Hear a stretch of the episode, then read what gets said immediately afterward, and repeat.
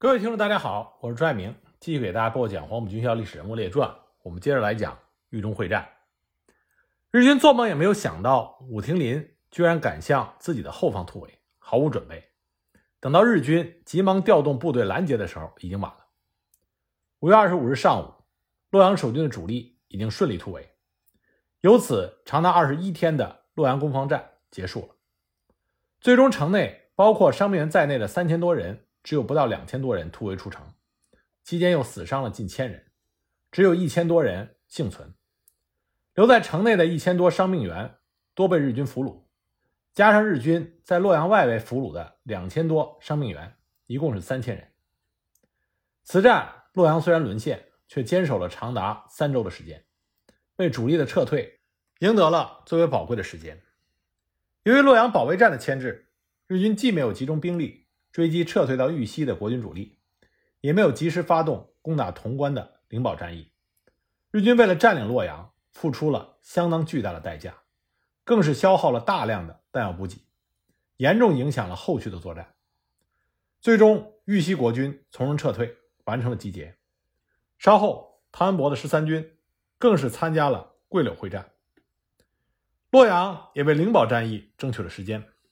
本来这一线仅有两个。残破不全的集团军，也就是孙维如的第四集团军和李佳玉的三十六集团军，总兵力才一万人，进攻的日军有两万多人，无论如何挡不住。正是洛阳保卫战争取了时间，胡宗南第八战区的五个主力军赶赴豫中增援，最终击溃了向灵宝进攻的日军，还击毙了日军一个旅团长，大获全胜。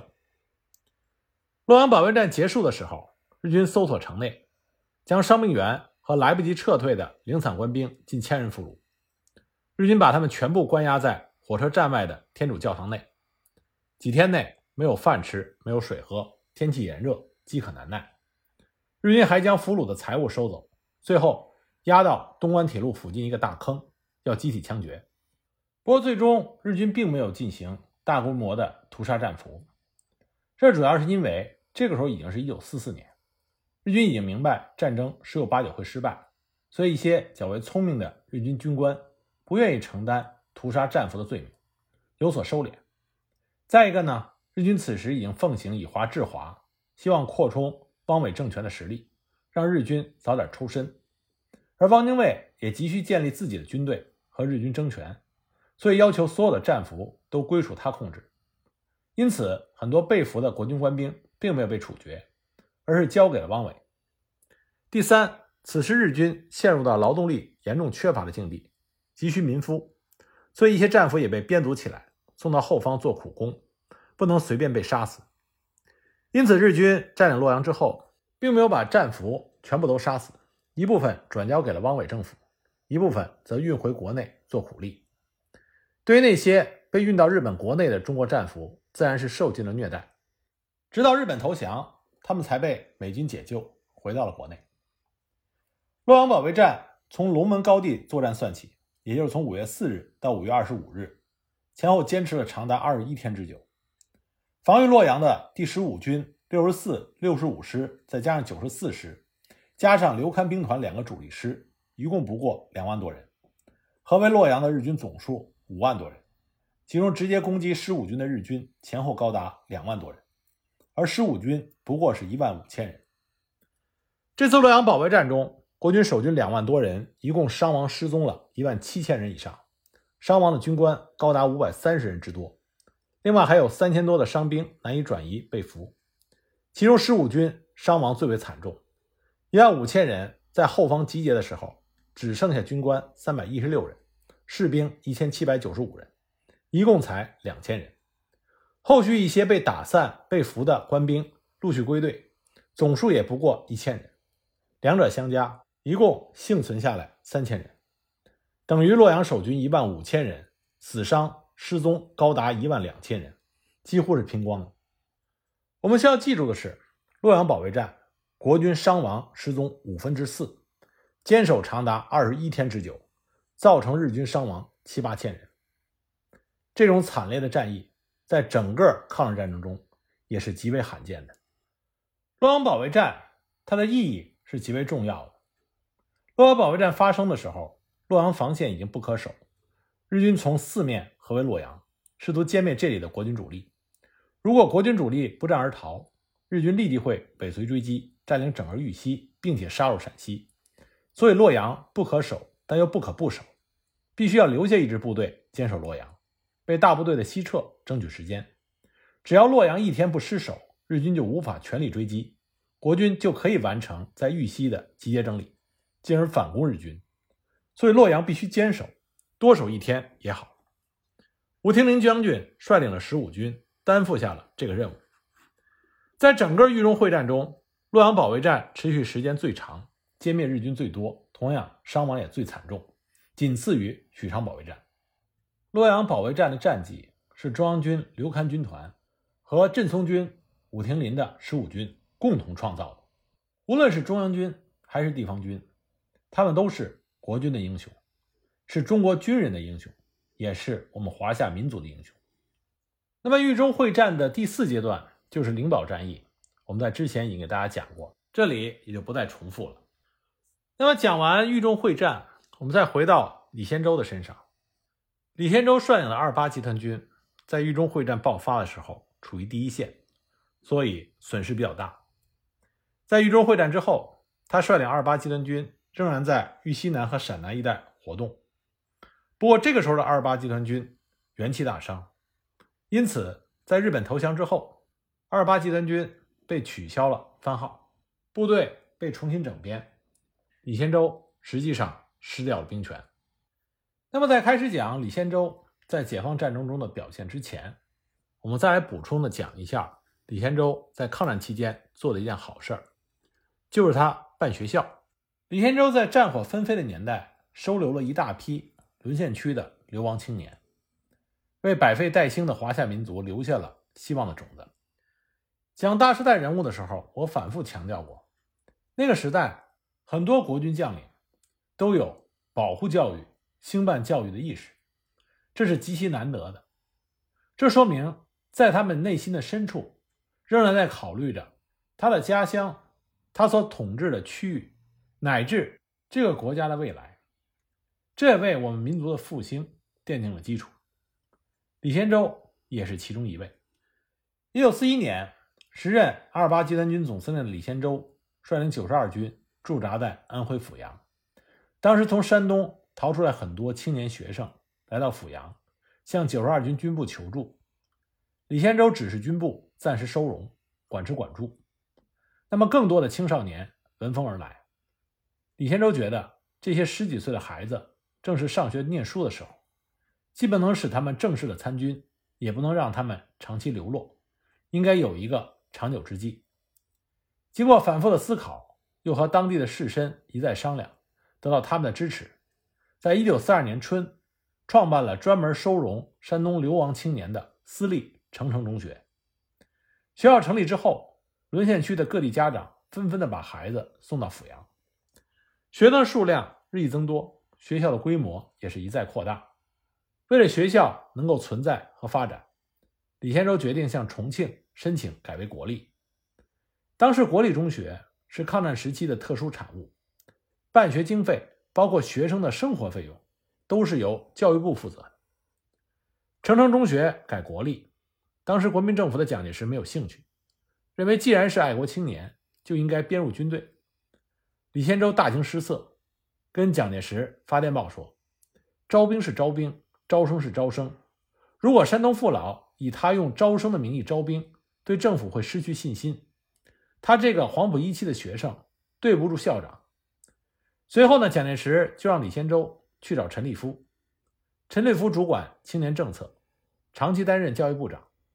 城城中学改制，陈立夫愿意促成，但当时管理财政的人有异议，认为流亡学生是一个无底洞，必须停止。李先洲当时就着了急，就问他们：“你们懂不懂？青年是麦苗谷种。”春种一粒粟，秋收万担谷。后来，陈立夫在他的回忆录《成败之间》里写道：“当时他不顾行政院、政务处和财政部内部人员的反对，批准了就地战区，也就是沦陷区青年的方案。沦陷区青年在后方中等以上的学校读书，由国库支给代金。书中陈立夫说，这一笔庞大的费用，在国家财务支出上仅次于军费。一九四三年春，私立成城中学改制成功，定名为国立第二十二中。战时的公务非常繁忙，但李先洲对学校的事情始终是放在心上。他对学校的定位非常明确，他常常对学校的负责人说：“咱们是办文学校，不是办武学校。”他以校长的身份出现的时候，对地方的士绅非常的谦逊，对教师礼遇，学生管他叫总司令，他总是更正说：“我是你们的校长，不是总司令。”他对学生的关怀可谓是无微不至。他视察学校，很少会惊动学生的日常生活，多半是先到办公室和教师谈谈，再去厨房和厕所看看，查看一下卫生情况，然后策马而去。操场上有几口放开水的水缸，供学生饮用。有一次，李先洲特意的吩咐炊事班长，别让那些孩子喝生水，开水要管够，水缸不许见底。此言一出，开水用之不竭，学生们可以舒服的喝着开水。可事务处的工作人员因为木柴的消耗激增而大伤脑筋，学校有段时间经常断粮。李先洲很着急，四处募粮。有的时候吃来不及磨成面粉的麦粒，或者黄豆磨成粉做成的馒头。虽然胀痛和腹泻的事情时有发生，但好歹能吃饱肚子。学生们也是非常感激的。结果突然有一天，菜盆里出现了红烧肉，大米饭的成色也合乎标准。大家正在惊喜和诧异的时候，只见李先洲来到了开饭的大操场，他后面跟着一群长袍马褂的地方士绅。再后面是二分校的教职员，这一干人在操场上走来走去。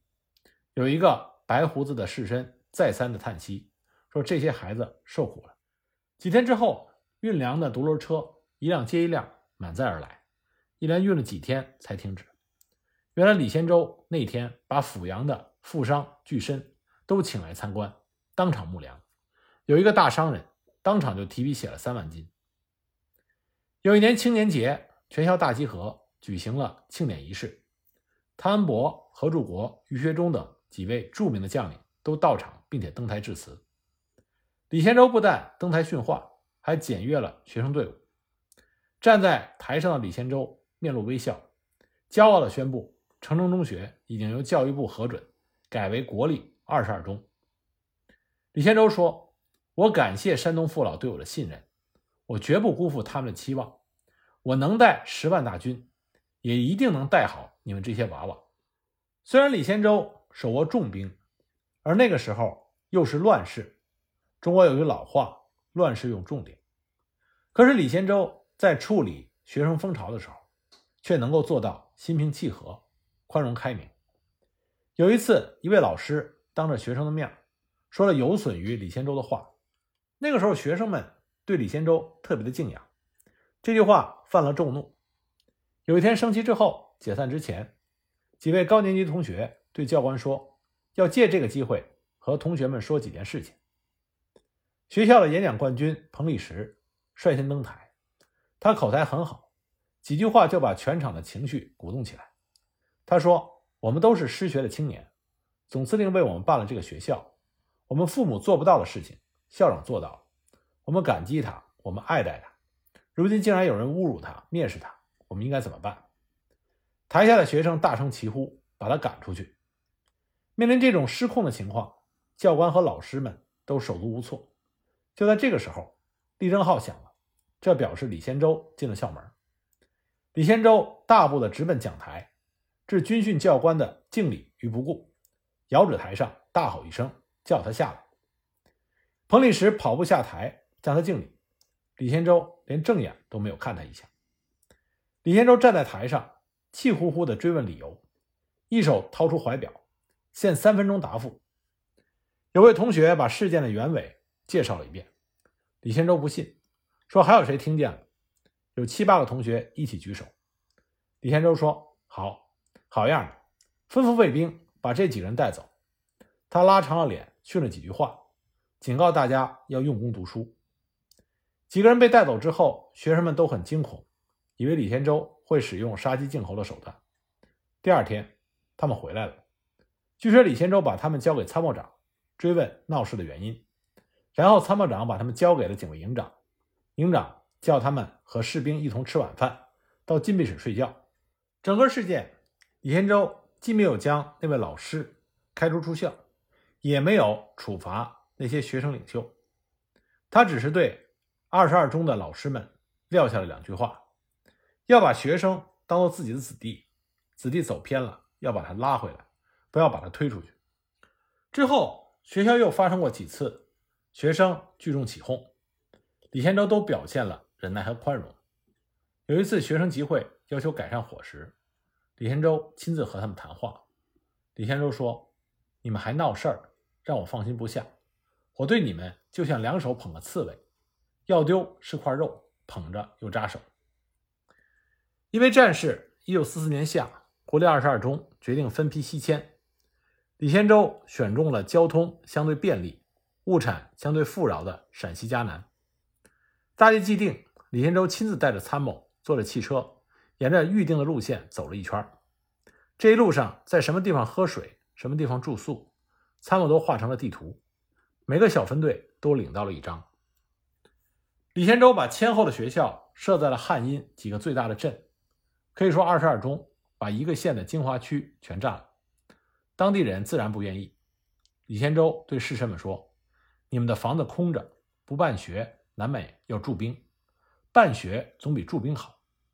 陕南的学校少，升学难，二十二中一来，可以兼收当地的青年入学，地方的士绅这才欣然接纳。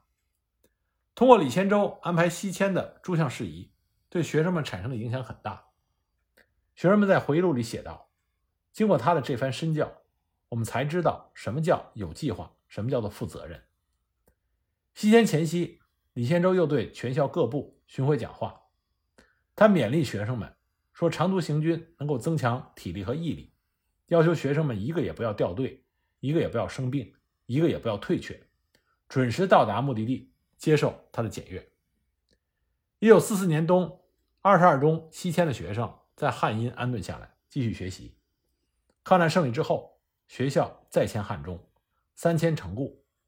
一九四九年七月，国立一中、七中、二十二中合并为汉中临时中学，校址设在城固，国立二十二中的名义消失。二十二中存在历时七年，根据有关资料，二十二中成立的时候，收容了学生两千二百人，教职员四十二人，学生百分之九十六来自于沦陷区，百分之八十五是山东人。在台北国立编译馆出版的《中华民国教育史》中写道：“二十二中毕业生的总数是一千七百一十七人，毕业的校友遍布海内外，在许多行业里取得了成就，出了很多的科学家、文学家、校长和教授。这些都要归功于最初李先洲的建校。因为李先洲失去了兵权，所以抗战胜利之后，他被调任为济南。”第二绥靖区副司令长官，成为副职，不直接掌握军队，实际上是降级。他降级的原因，李先洲自己说，主要是有两个，一个是蒋介石对他不满，一个是积怨于汤恩伯。李先洲认为，蒋介石对他的不满，是因为他进入山东一无所得，这让蒋介石很不满意。至于说与汤恩伯的积怨，李先洲认为这是发生在皖北。当时汤恩伯是苏鲁豫皖边区司令，而李先洲的部队住在阜阳一带，归他指挥。李先洲在阜阳办了一个驻鲁干部训练班，培训下级军官。这个训练班实际上是国民党中央军官学校的一个分校，毕业生分到军队里当排长。汤恩伯想培植自己的势力，所以想夺取李先洲这个训练班。后来何志国把汤恩伯的这个想法。就透露给了李先洲，李先洲自然有了准备。有一天，汤恩伯对李先洲说：“训练班由我来负责吧。”李先洲就说：“这个训练班叫我当主任，这是军训部的命令，不能私自出让。”就把汤恩伯顶了回去。李先洲认为汤恩伯从此就怀恨在心，总是想办法抽调他的军队。后来呢，把李先洲所辖的九十二军调走，把该军的指挥权上交，直接由军事委员会指挥。九十二军是李先洲的老本，而二八集团军所属的其他部队也经常调来调去。那么李先洲一看汤恩伯把他起家的九十二军调走，认为汤恩伯在拆他的台，所以呢，李先洲也去找军事委员会，指明要汤恩伯所辖的两个军归他指挥。军事委员会同意了。这一下汤恩伯真急了，死抱着不放。军事委员会对汤恩伯也无可奈何。这两个军就又被汤恩伯夺回去，这就意味着李仙洲他虽然是二八集团军的司令，但实际上是光杆司令。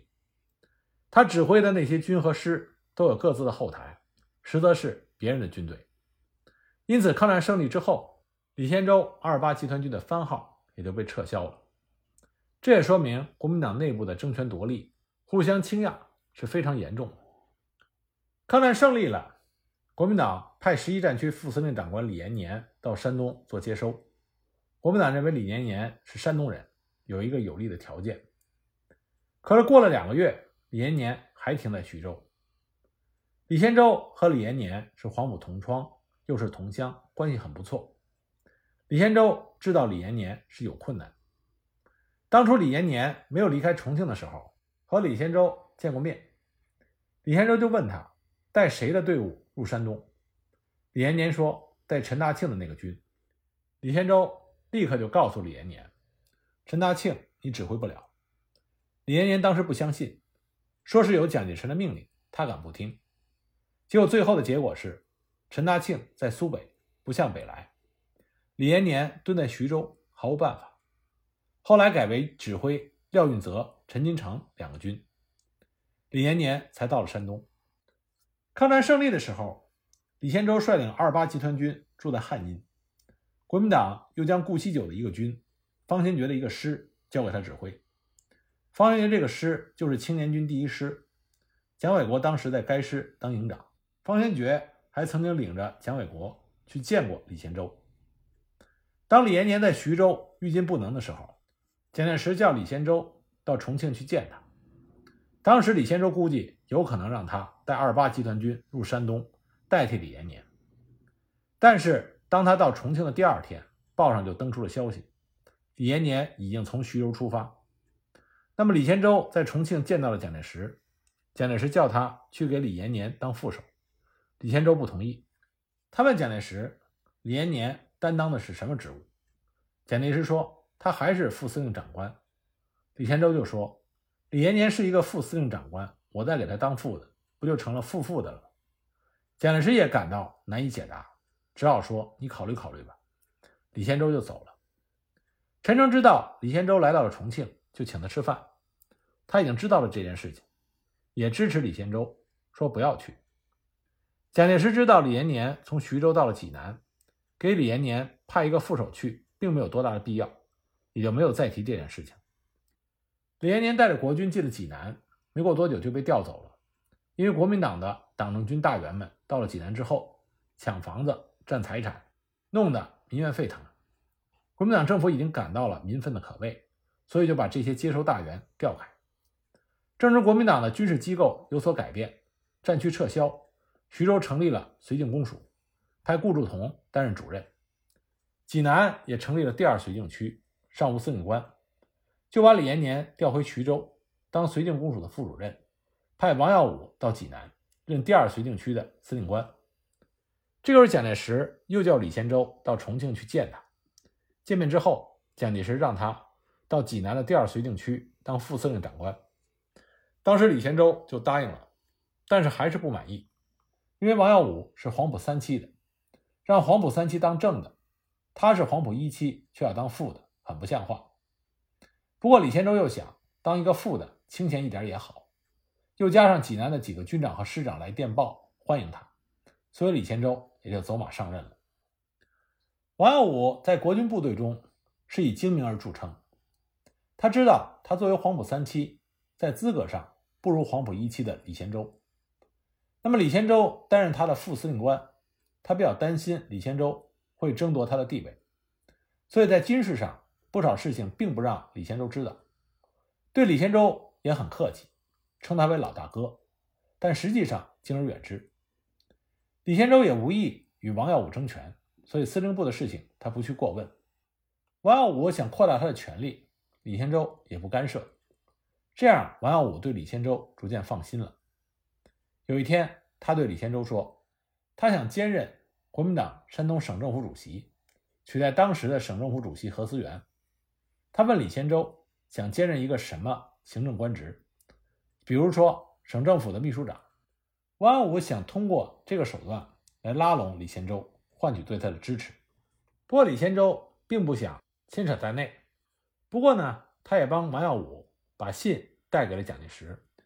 在见到蒋介石的时候，李仙洲向蒋介石表示不愿意插手山东省政府的事情。那么国民政府就把何思源调走了，王耀武成为了山东省政府主席。